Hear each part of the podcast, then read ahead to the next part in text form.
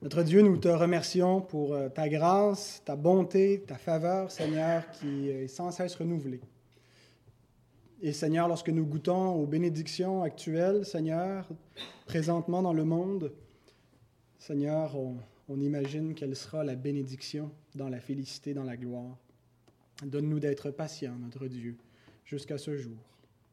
Notre Seigneur, euh, c'est une fête euh, particulière aujourd'hui, euh, un dimanche particulier où nous célébrons les mères. Ce n'est pas une fête qu'on retrouve dans ta parole, mais la maternité, c'est quelque chose qu'on retrouve dans ta parole. C'est quelque chose que tu as donné et tu as donné à chacun une mère, Seigneur. Et nous voulons te louer pour nos mères et te prier que ta parole nous aide à mieux honorer nos parents selon ton commandement à être plus reconnaissants pour nos mères et pour celles qui sont mères et pour ceux qui sont pères, à devenir de meilleurs parents, Seigneur, parce que ta parole euh, nous transforme, elle nous éclaire. Notre Dieu, sois glorifié au milieu de nous. Répands ton Saint-Esprit, Seigneur, à mesure que ta parole est, prêchée. Répands ton Saint-Esprit sur, euh, sur moi et sur nous tous qui écoutons ta parole, notre Dieu. Amen.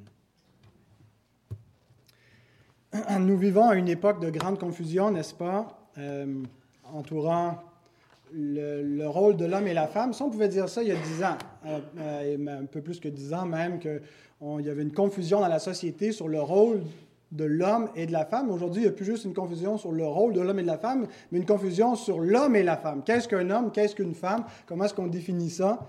Euh, donc, j'ai décidé d'utiliser l'occasion de la fête des mères alors qu'on a peut-être un peu plus une oreille dans la société, ce message sera sur les ondes, et sur Internet, euh, des gens dans mes réseaux sociaux qui ne connaissent pas la parole de Dieu vont peut-être être intrigués par ce titre, Trois choses à savoir sur la maternité, dans l'espoir donc que euh, la parole de Dieu va euh, éclairer, parce qu'on marche vraiment à contre-culture et je pense que le courant va être de plus en plus fort dans la direction inverse dans les années à venir. Vous pouvez ouvrir vos Bibles pour commencer dans Tite chapitre 2. Les versets ne seront pas affichés à l'avant ce matin, alors euh, avis aux, euh, aux, paresseux qui n'aiment pas ça sortir et fouiller dans leur Bible, vous allez devoir travailler ce matin. Euh, j'aurais pu le, monter en diaporama, mais là, comme, comme je me suis dit, ça serait bon de fois de temps en temps de nous faire pratiquer, à chercher. Alors, titre 2, c'est l'apôtre Paul qui dit à titre, pour toi, dis les choses qui sont conformes à la saine doctrine. on doit prêcher la saine doctrine. Et souvent, quand on pense à la doctrine, on imagine tout de suite, bon, la doctrine du Saint-Esprit, la doctrine de Dieu, la doctrine de l'Écriture, la doctrine du péché, la doctrine euh, de la fin des temps, des doctrines comme ça. Mais regardez ce qu'il dit ensuite. Dit que les vieillards doivent être sobres, honnêtes, modérés, euh, saint dans la foi, dans la charité, dans la patience, dit que les femmes âgées doivent aussi avoir l'extérieur qui convienne à la sainteté, n'être ni médisantes, ni à donner au vin, qu'elles doivent donner de bonnes instructions, dans le but d'apprendre aux jeunes femmes à aimer leurs maris et leurs enfants, à être retenues, chastes, occupées aux soins domestiques, bonnes, soumises à leur mari, afin que la parole de Dieu ne soit pas blasphémée. Exhorte de même les jeunes gens à être modérés, te montrant toi-même à tous égards un modèle de bonnes, de bonnes œuvres et donnant un enseignement pur, digne, une parole saine, irréprochable, afin que l'adversaire soit confus, n'ayant aucun mal à dire de nous. Exhorte les serviteurs à être soumis à leur maître, à leur plaire en toutes choses, à n'être point contredisant, à ne rien dérober, mais à montrer toujours une parfaite fidélité afin de faire honorer en tout la doctrine de Dieu notre Sauveur. Il commence avec la doctrine, la saine doctrine, il termine avec la doctrine, et entre les deux, ce qu'on a, c'est la doctrine de la famille. Euh, tous les membres de la famille, euh, tous les, les rôles qu'on est appelé à jouer à différentes étapes de notre vie. Lorsqu'on a fini d'élever des enfants, euh, qu'on est, qu'on est dans la vieillesse, lorsqu'on est dans l'âge d'élever des enfants, lorsqu'on lorsqu'on n'a pas d'enfants, qu'on est des jeunes, lorsqu'on est un enfant, lorsqu'on est dans une maisonnée, bon, l'idée des serviteurs, que ça s'appliquerait aussi avec l'idée des employés ou des gens qui ne sont pas biologiquement reliés à nous, mais qui sont euh, autour de nous. Comme Étienne, par exemple, chez nous, tu vois, tu es comme euh, serviteur soumis à son maître. et donc, la saine doctrine, euh, et comme chrétiens, nous sommes appelés à manifester les standards divins de la famille. euh, et, ne, pas se conformer au siècle présent, euh, être une lampe qui brille dans un lieu obscur. On ne voit pas clair dans le monde et, il y a vraiment une grande confusion qui règne. Et donc, j'ai décidé de, saisir cette occasion, non pas pour prêcher tout ce qui concerne la famille, mais spécifiquement la question de la maternité. Nous allons voir trois choses sur la maternité.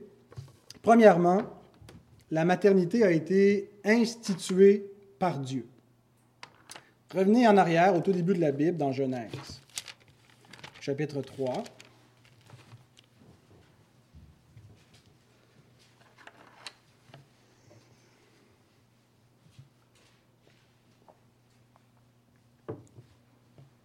On lit au verset 20, Genèse 3, 20. Adam donna à sa femme le nom d'Ève, car elle a été la mère de tous les vivants.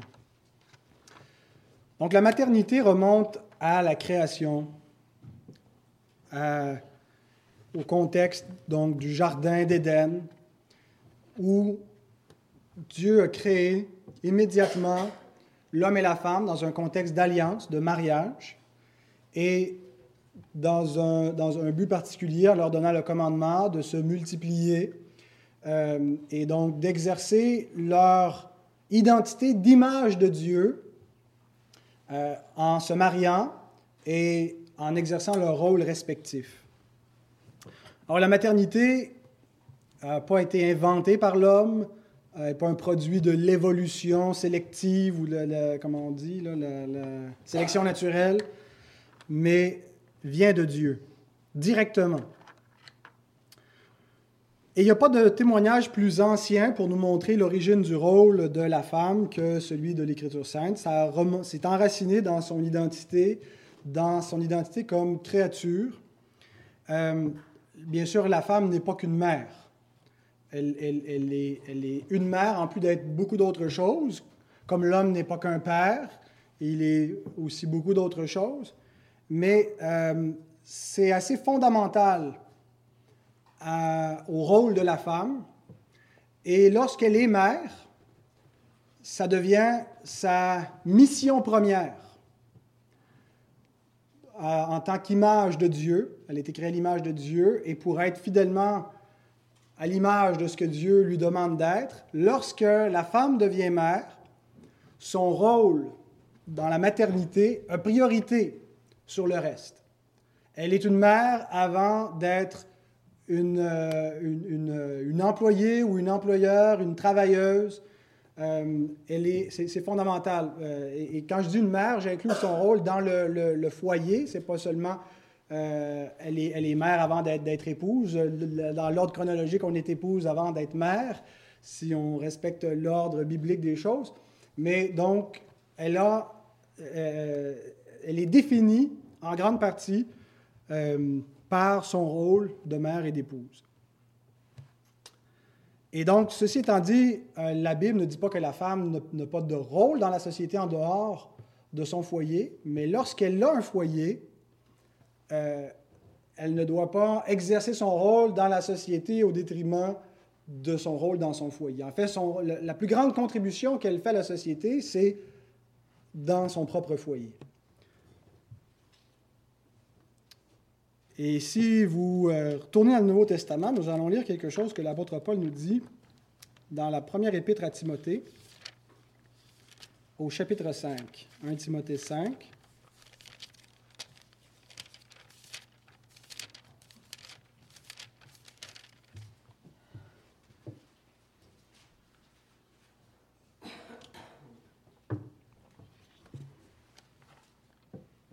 « 1 Timothée 5, versets 14 et 15.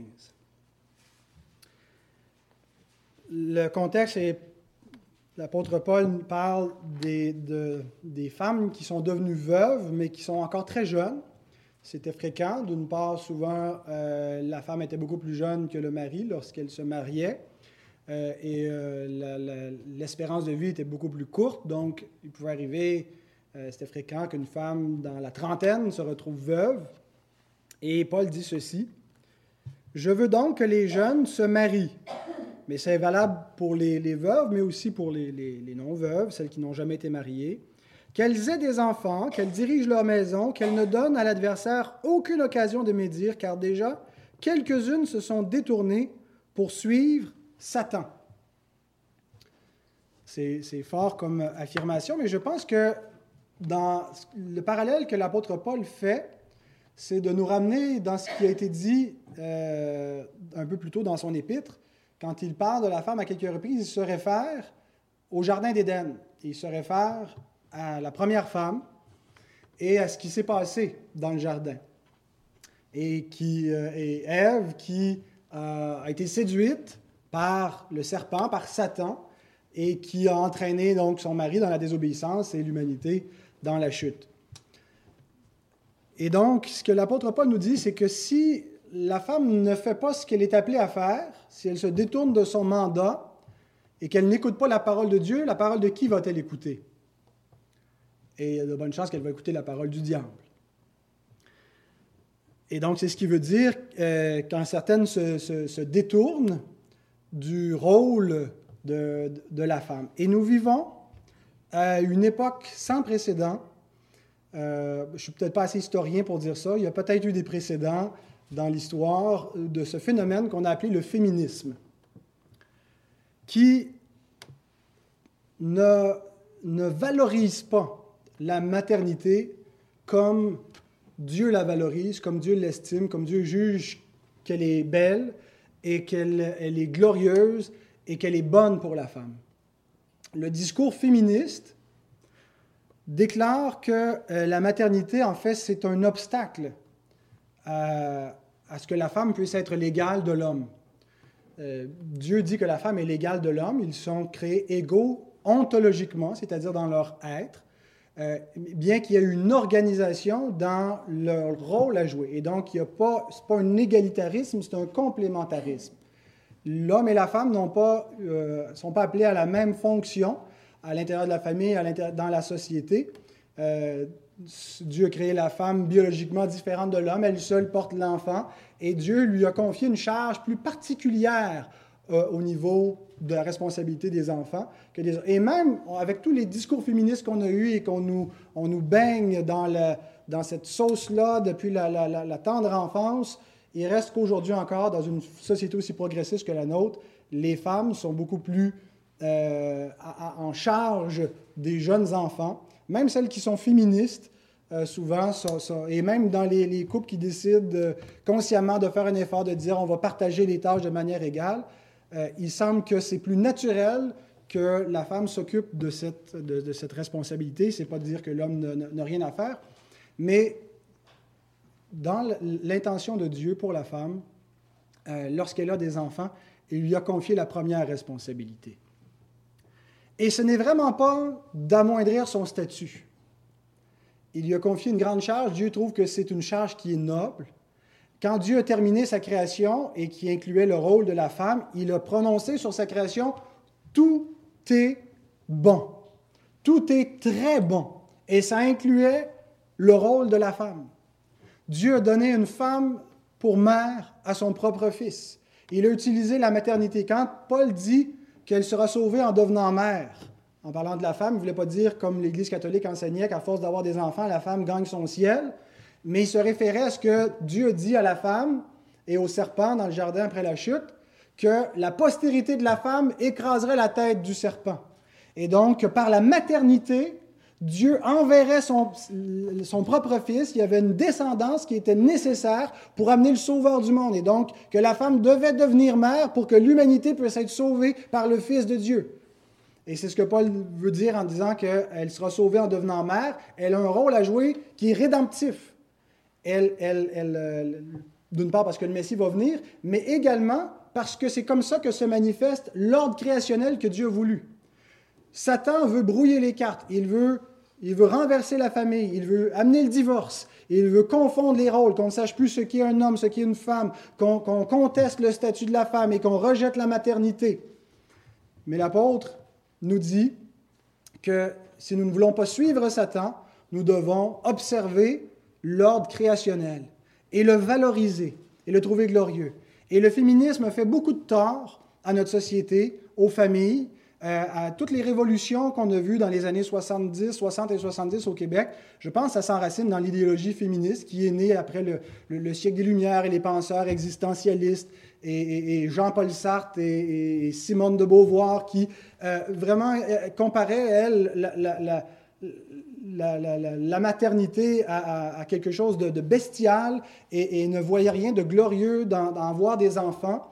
Euh, et qu'est-ce qu'on a inventé pour libérer la femme? Euh, ben, on a inventé euh, d'une part la contraception, la pilule, pour dire que la femme comme ça pouvait avoir l'égal de l'homme, avoir une vie sexuelle sans être liée par les conséquences de cela. elle n'était pas obligée d'enfanter tout en ayant donc des, relations sexuelles. Et par la suite, on a inventé l'avortement. Ça faisait longtemps que ça se pratiquait, mais on l'a légalisé, on a, fait des efforts. Et, et qu'est-ce qu'on fait en faisant ça? On assassine littéralement le fruit de, ce qu'est la maternité.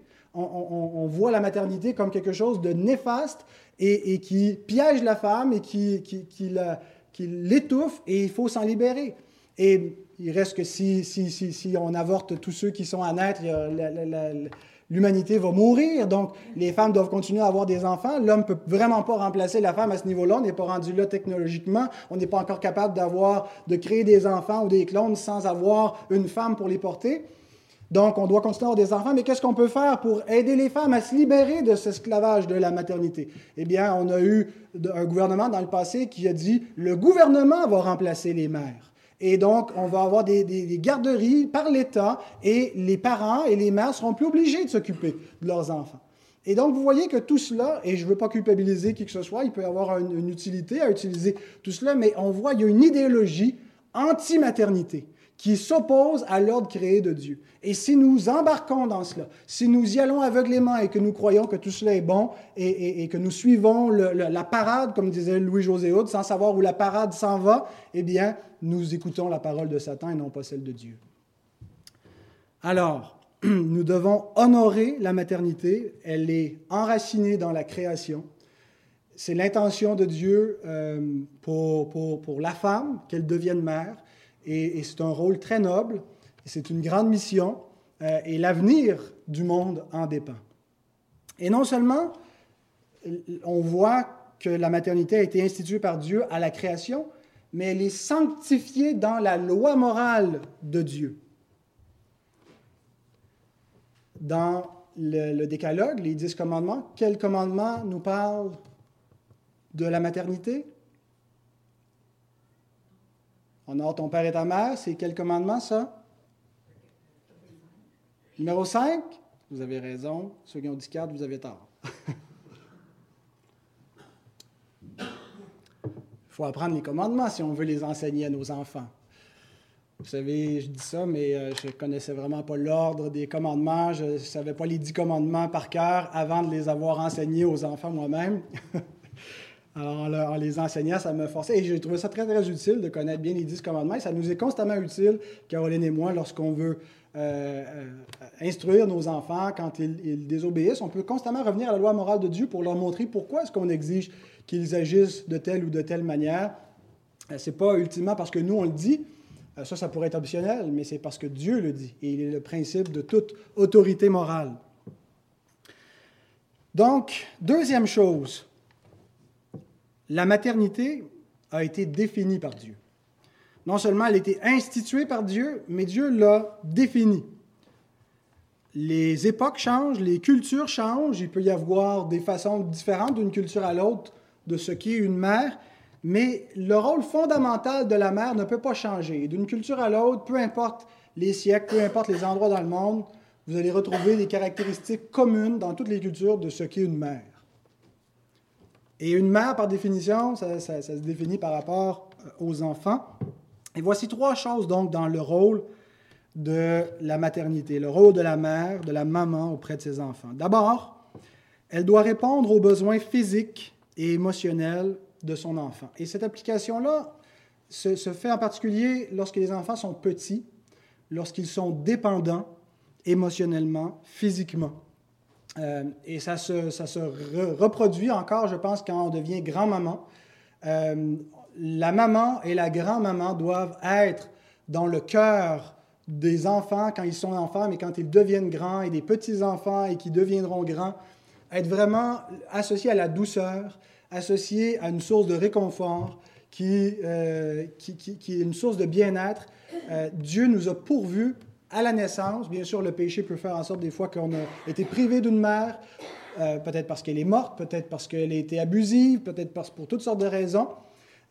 mais dans l'ordre normal voulu par Dieu, la maternité était là pour nous envelopper de douceur, nous protéger, dans un monde euh, où, il, y a, beaucoup de, prédateurs et de dangers et, des, souffrances pour les enfants. Vous savez, nous, quand on regarde ça, ils se font mal, on trouve ça banal et on se dit, c'est pas grave, j'ai pas besoin de le consoler parce qu'il n'y a rien. C'est peut-être mon regard de père qui dit ça.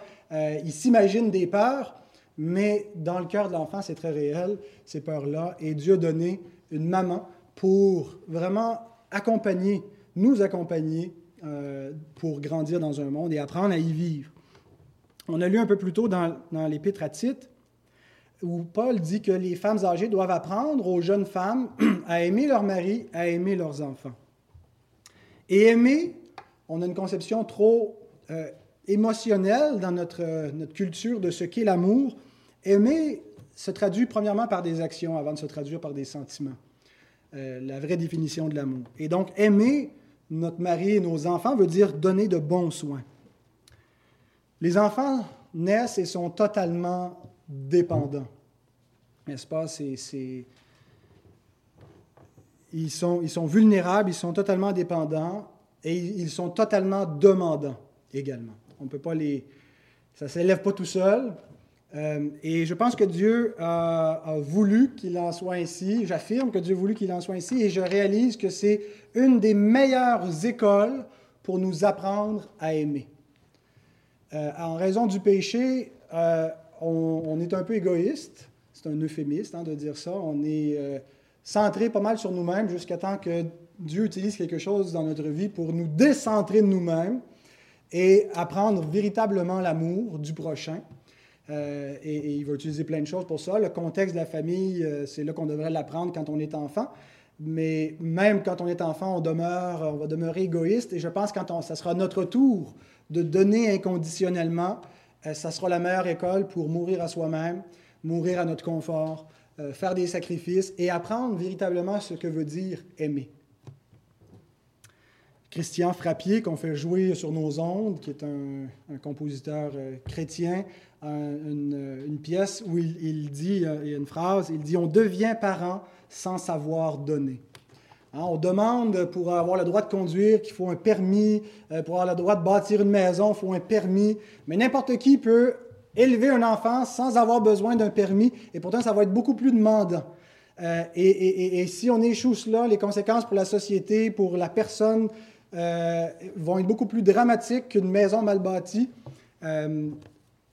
parce qu'on devient parent et on ne sait pas donner, on ne sait pas aimer, et, donc c'est une bonne école pour l'apprendre. Dieu compare son propre amour à celui d'une mère, si vous voulez revenir en arrière, dans Ésaïe. Ésaïe 49.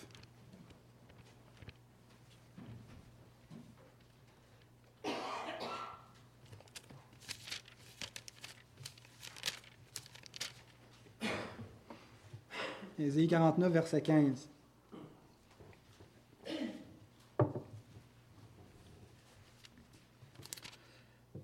Une femme oublie-t-elle l'enfant qu'elle allait? N'a-t-elle pas pitié du fruit de ses entrailles? Quand elle l'oublierait, moi, je ne t'oublierai point. Dieu compare l'attachement qu'il a pour ses propres enfants à celui d'une mère pour ses enfants. Il dit, c'est impossible qu'une mère puisse oublier l'enfant qu'elle allait, l'enfant qui dépend vitalement d'elle et qu'elle l'oublie et dit, si ça arrive, parce que c'est déjà arrivé, même si c'est plutôt l'exception, je ne t'oublierai point. Et donc Dieu, s'il compare son propre amour, sa propre affection à celui d'une mère, ça nous montre ce que doit être cette douceur, cette affection la consolation qu'une mère doit apporter, le réconfort, l'amour inconditionnel. L'apôtre Paul également compare l'amour qu'il a eu pour les brebis dans, l'Épître aux Thessaloniciens. Il dit que nous avons été pleins de douceur au milieu de vous, de même qu'une nourrice qui prend un tendre soin de ses enfants. il compare l'affection pastorale à celui d'une mère qui est prête à se sacrifier. Donc, première façon que le, rôle de la maternité est défini, une mère doit répondre aux besoins physiques, émotionnels, euh, savoir consoler, savoir prendre soin du corps de ses enfants et de l'âme de ses enfants. Deuxième rôle, une mère. Et je pense que le rôle du père, bien qu'il s'applique aussi dans le premier, point, mais il s'applique encore plus dans celui-ci, doit répondre aux besoins moraux, spirituels et sociaux. Tournez dans Proverbe. Proverbe 6.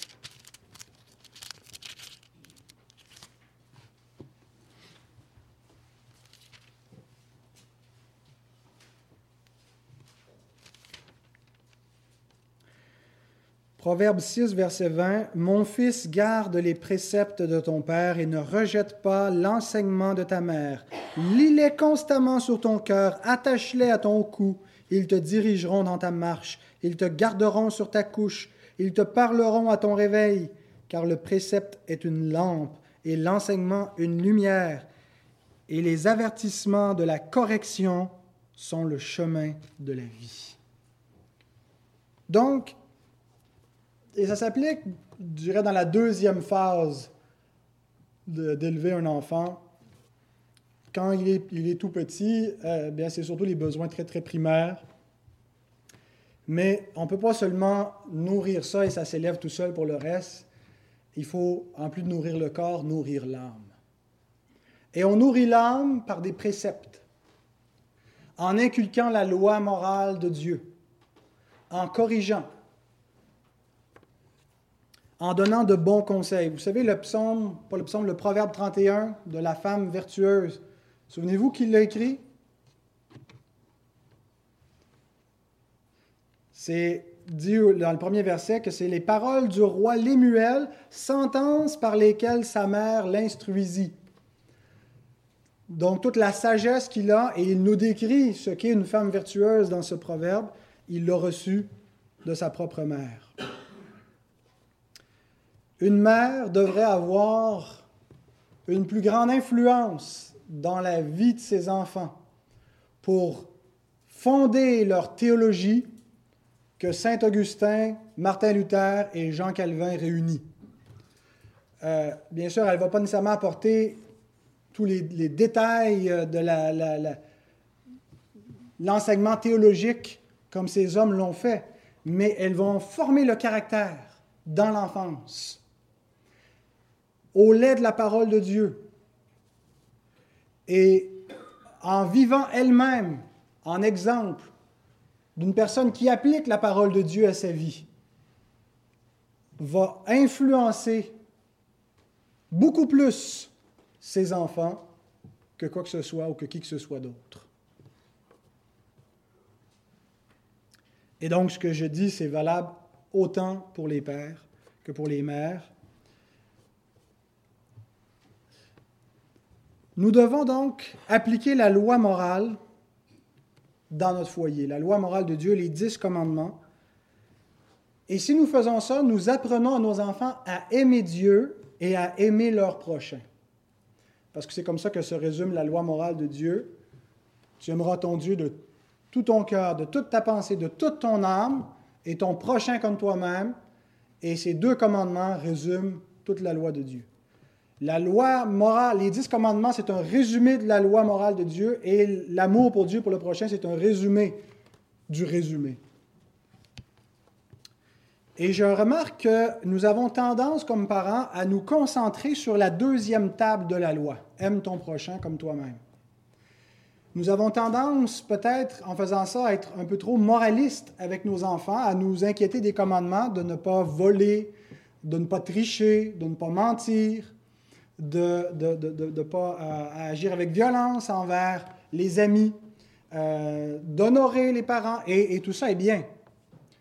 mais je remarque que nous avons tendance à négliger la première table de la loi, qui est d'aimer Dieu.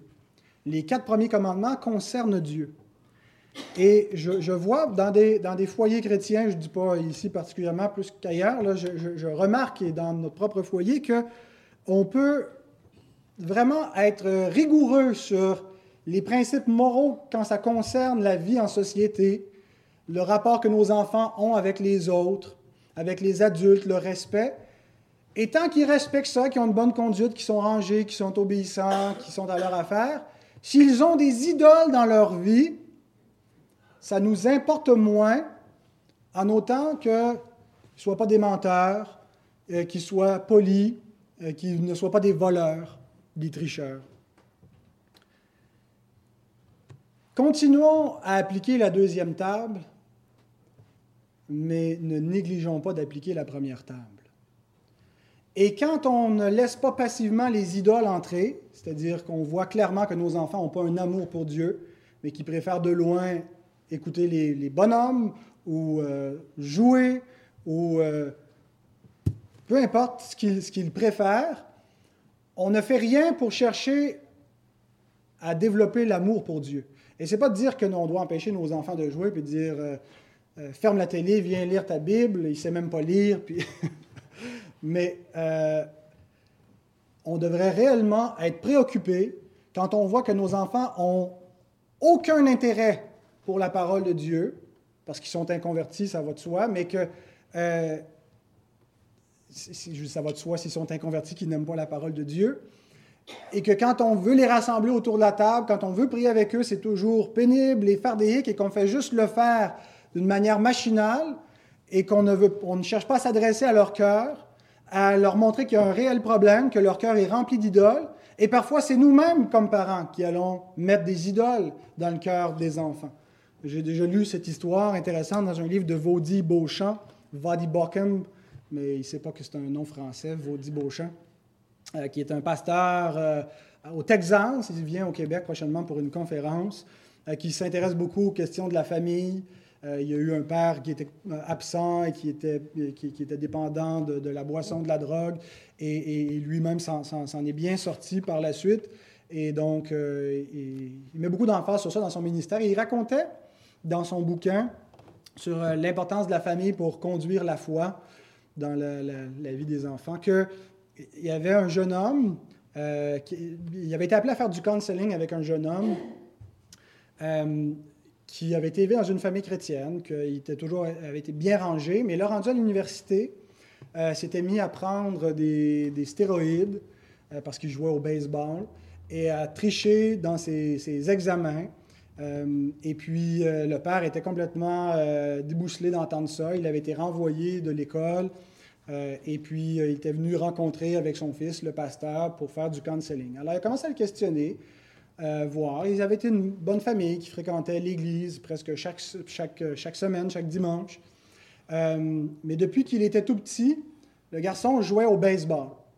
Et c'était, c'était un sport qui était, qui était important et c'est, correct. Mais la seule affaire, c'était que le baseball avait la priorité sur tout le reste dans, sa vie. Euh, le, père avait enseigné la Bible à la maison euh, et, il enseignait à mettre Dieu en priorité, sauf que quand il y avait une partie de baseball le dimanche, euh, ça passait avant le culte. Bon, je sais que souvent, on a, peut-être tous passé par là. Qu'est-ce qu'on fait? L'espace, toujours le dimanche. Mais laissez-moi raconter l'histoire. Et là, euh, il, demande euh, au Père, est-ce que vous croyez que Dieu commande dans sa parole de lui consacrer un jour sur sept? Il dit, oui, je, pense que c'est biblique. Euh, et donc, il dit donc, ce que vous avez fait, c'est que vous avez enseigné implicitement à votre enfant qu'il doit honorer Dieu, respecter ses commandements, tant aussi longtemps que ça n'entre pas en conflit avec un autre Dieu que vous avez mis dans sa vie, qui est le baseball. Il dit, quand votre fils est arrivé à l'université et que là, il jouait avec des, des, des, gens qui étaient de plus gros calibre et qu'il s'est rendu compte qu'il avait de la difficulté à y arriver, euh, avec son seul talent naturel, eh bien, il doit absolument servir le Dieu que vous avez mis dans sa vie. Vous l'avez mis en priorité. Alors, il a été prêt à faire tort à certaines règles d'éthique, comme par exemple de ne pas tricher. Et il a été prêt de prendre des stéroïdes et d'utiliser un moyen détourné, illégal, pour augmenter ses performances. Parce que ce qui doit servir en premier, c'est pas Dieu, c'est le baseball. Puis quand il devait consacrer de plus en plus d'heures pour se pratiquer puis améliorer son sport, il négligeait ses études, bien, il a été obligé de tricher pour pouvoir réussir. Là aussi. Donc, il a seulement été conséquent avec ce que vous lui avez enseigné. Tu sers Dieu et tu obéis à ses commandements dans la mesure où le baseball, un autre Dieu, ne te demande pas de lui obéir en premier.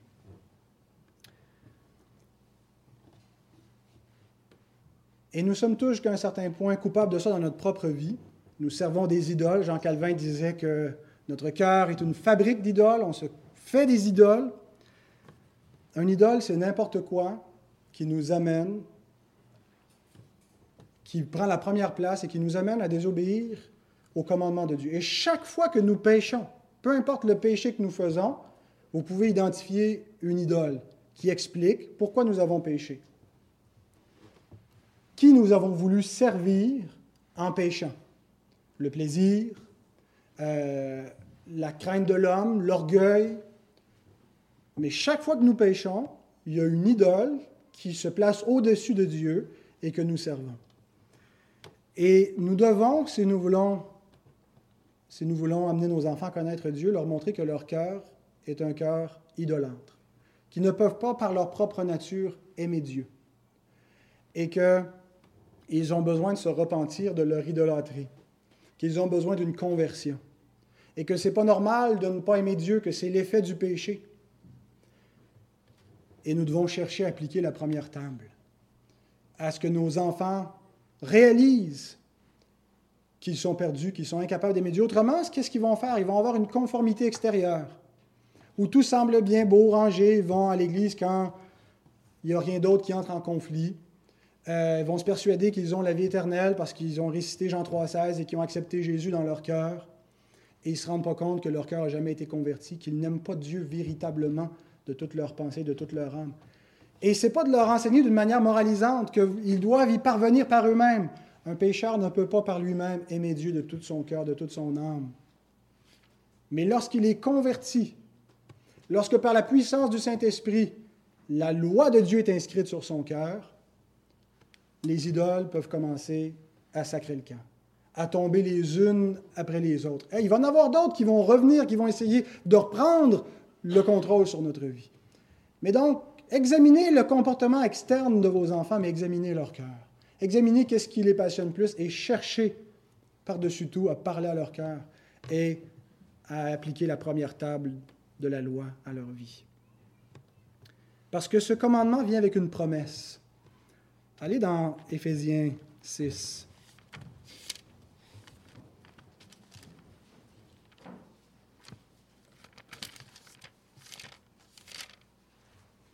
Éphésiens 6, 1 à 4.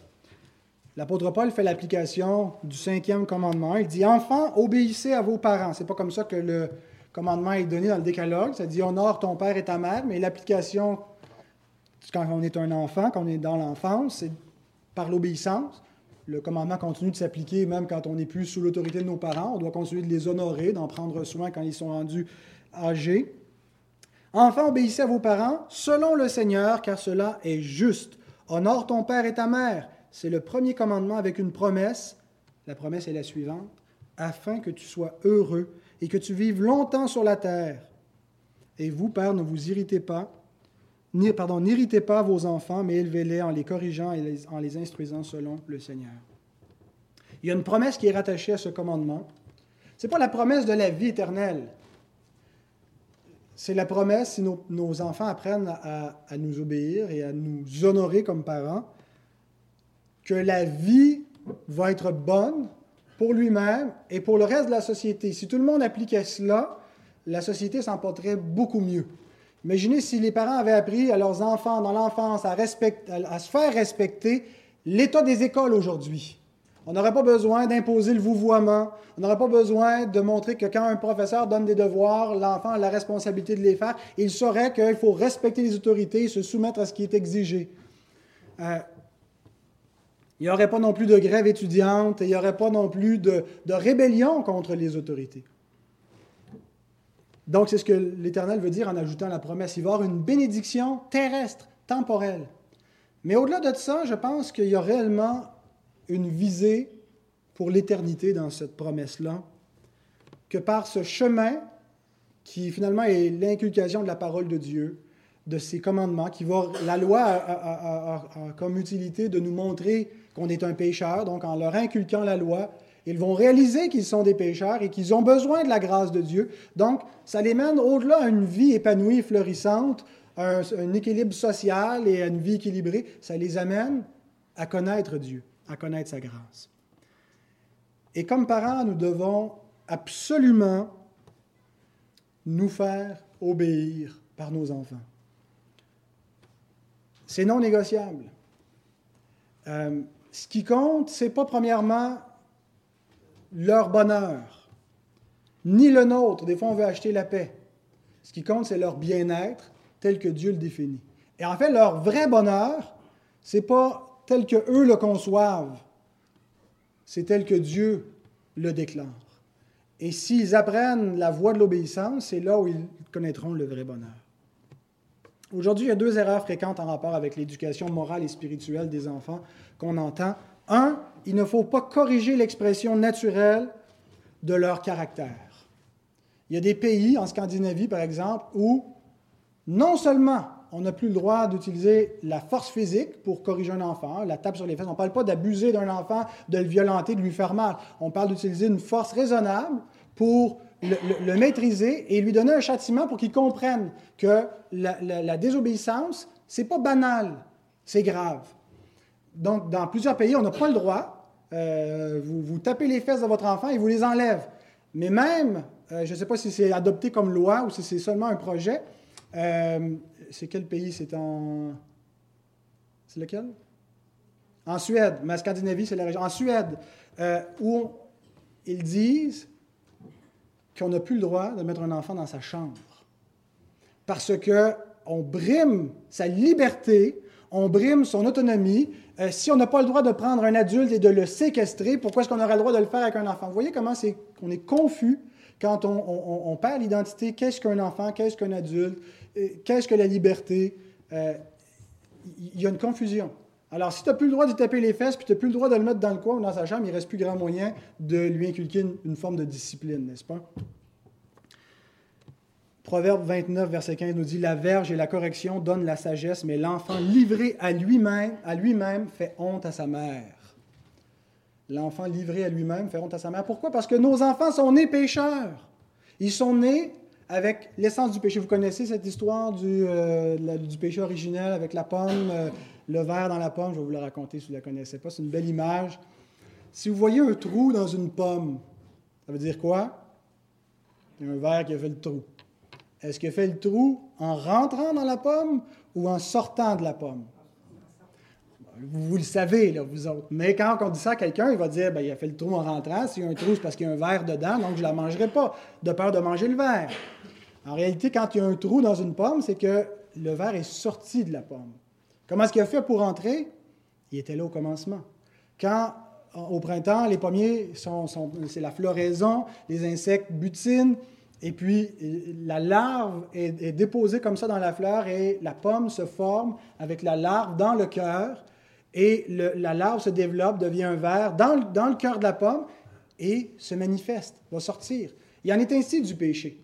Le péché n'est pas rentré dans nos enfants. Ils sont nés avec. C'est pas la société, comme disait euh, Rousseau, Jean-Jacques Rousseau, je crois, qui disait que c'est la société qui nous rend pécheurs. C'est faux. On vient au monde pécheur. On l'a reçu de nos parents, qui l'ont reçu dès l'âge jusqu'à nos premiers parents. C'est une transmission spirituelle. Et donc, quand l'enfant vient au monde, on dit ah, il est tout beau, il est tout cute, il est innocent. Il y a une innocence due à l'âge de sa raison, à l'âge de la raison, si vous voulez. Euh, ce que, ce que, mais il est né pécheur. Et c'est juste une question de temps pour que le péché, comme le verre qui sort de la pomme, se manifeste et montre ses fruits, montre sa couleur. Ils on n'a pas besoin de leur apprendre à mentir ou de leur apprendre à tricher ou à être violents. Ils le font par nature. Donc, ils n'ont pas seulement besoin d'une éducation, mais d'une correction. D'une correction de ce qu'ils sont, de leur caractère. Et quand je dis correction, je ne parle pas seulement du, châtiment, du châtiment physique, mais ils ne sont pas fondamentalement bons. Et ils ont besoin de la grâce. Et donc, la deuxième erreur, c'est de, c'est lié avec la première. La première, c'est de ne jamais vouloir corriger l'expression naturelle de leur caractère. La deuxième, c'est de ne jamais vouloir leur faire sentir qu'il a échoué. Il ne faut pas que nos enfants aient l'impression qu'ils ont échoué, qu'ils aient l'impression qu'ils sont, sont pas bons. Euh, et on fait ça aussi dans la société, on nivelle par le bas, on ne peut plus redoubler, on ne peut jamais échouer. Euh, on a toujours 60% en commençant de la note, peu importe le résultat. C'est une erreur. Euh, comment nos enfants pourront réaliser qu'ils ont besoin de la grâce? Ne réalisent pas qu'ils sont des pécheurs? Il faut valoriser nos enfants. Je ne suis pas en train de dire qu'il faut seulement les, les, accuser, leur mettre le nez dans la boue et dire Voici ce que t'es, t'es un tas de boue. Ça, c'est méchant. Euh, il faut les valoriser, les aimer, leur montrer qu'on les aime inconditionnellement mais il faut aussi être capable de leur montrer euh, qu'ils ont échoué, qu'ils ont mal agi, euh, et leur montrer que la seule solution, c'est pas juste, en fait, c'est pas d'essayer de faire mieux la prochaine fois, on lui dit d'essayer de faire mieux, mais c'est aussi de lui dire qu'il va recommencer et recommencer, qu'il n'est pas capable de ne plus pécher, et que la seule solution, c'est la grâce de Dieu offerte en Jésus-Christ. En fait, éduquer un enfant, c'est l'évangéliser tout le temps de son enfance. Alors donc, une mère doit répondre aux besoins physiques et émotionnels, une mère doit répondre aux besoins moraux et spirituels, et finalement, doit aimer et communiquer l'amour à leurs enfants. Notre amour doit être évident, doit être inconditionnel. Et nous n'avons pas d'excuses, on ne peut pas dire je n'ai pas reçu l'amour de parents quand j'étais jeune, je ne sais pas comment montrer l'amour. Nous avons le modèle divin de l'amour, où nous voyons comment un Père nous a aimés, qui a sacrifié son Fils pour nous, nous voyons dans les pages de la Bible comment aimer. Nous sommes aimés par Dieu et nous pouvons et nous devons reproduire cet amour. Et nos enfants doivent savoir que nous les aimons. Si nos enfants se questionnent, s'ils se doutent, s'ils doutent de notre amour, il y a un problème. Comment est-ce qu'ils vont le savoir qu'on les aime? Ben, il faut leur dire. Il faut leur dire. Ces deux mots qui sont, qui sont très difficiles à dire à quelqu'un en le regardant dans les yeux, je t'aime. Et je vous pose la question, le dites-vous à vos enfants?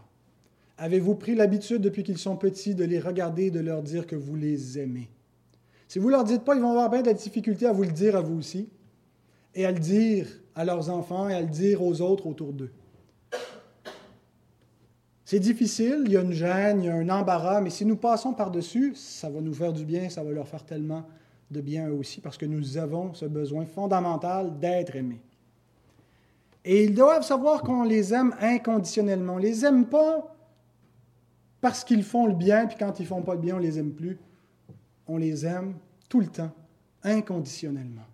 Et ils ne peuvent rien faire qui va faire qu'on les aimera plus. Ils peuvent nous être très désagréables et qu'en vieillissant, si un enfant est tellement pénible dans sa conduite qu'on va se séparer momentanément de lui, mais ça va être avec souffrance parce que notre cœur l'aime inconditionnellement.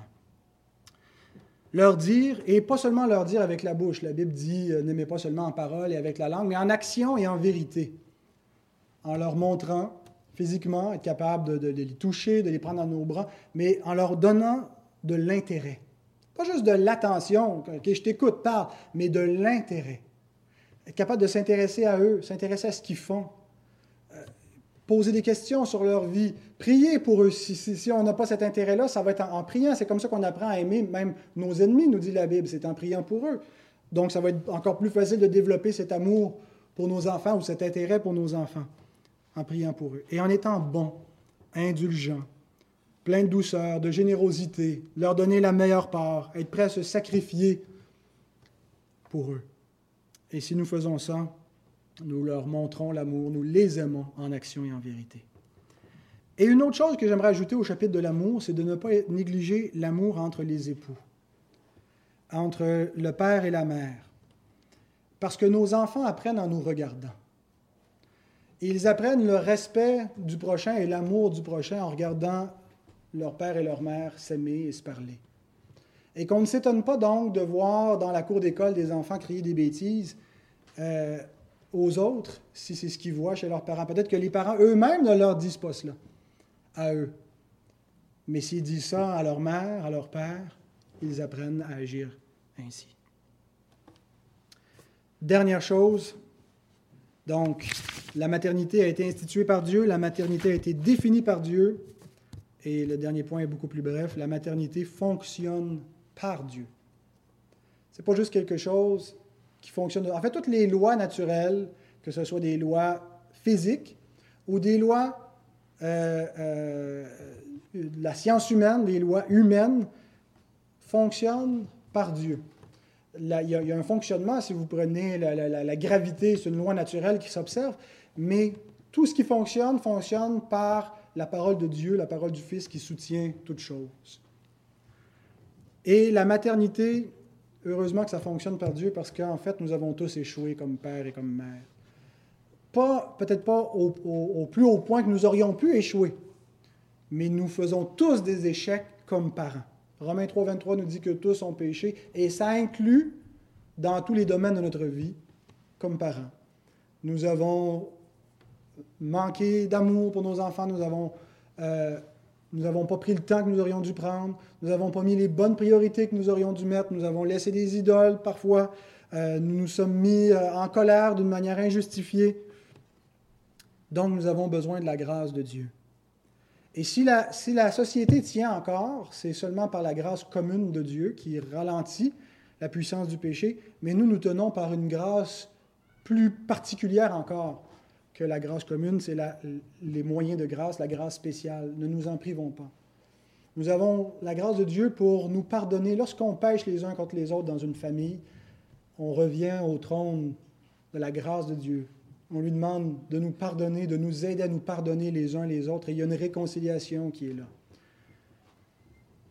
Il n'y a aucune raison, comme chrétiens, que nous soyons divisés entre époux, entre frères et sœurs. Nous avons la grâce, nous avons la prière, nous avons la réconciliation, et c'est une source intarissable pour venir nous secourir. Nous allons avoir souvent besoin de nous confesser à Dieu, mais aussi les uns aux autres. N'hésitez pas à demander pardon à votre mari, à votre femme et à vos enfants. On demande à nos enfants de se demander pardon mutuellement, mais on doit aussi donner l'exemple à chapitre parce que nous péchons nous aussi. Et sachons que Dieu, qui est miséricordieux, peut guérir les familles, peut sauver les âmes de nos enfants. Et c'est jamais trop tard. Ceux qui, ont des enfants encore petits ont l'impression qu'il y a encore beaucoup de temps. Ceux qui les enfants sont partis de la maison ont l'impression parfois que c'est trop tard. Ne nous décourageons pas, ne nous appuyons jamais sur nous-mêmes, mais la grâce de Dieu est efficace, Dieu est fidèle. J'avais juste trois pages de notes, j'avais beaucoup moins de notes que d'habitude, ça me jouait un tour, je me suis dit, bon, mais là, je peux me laisser aller. je compte encore sur votre grâce pour euh, être patient envers moi. Que le Seigneur bénisse sa parole. Amen.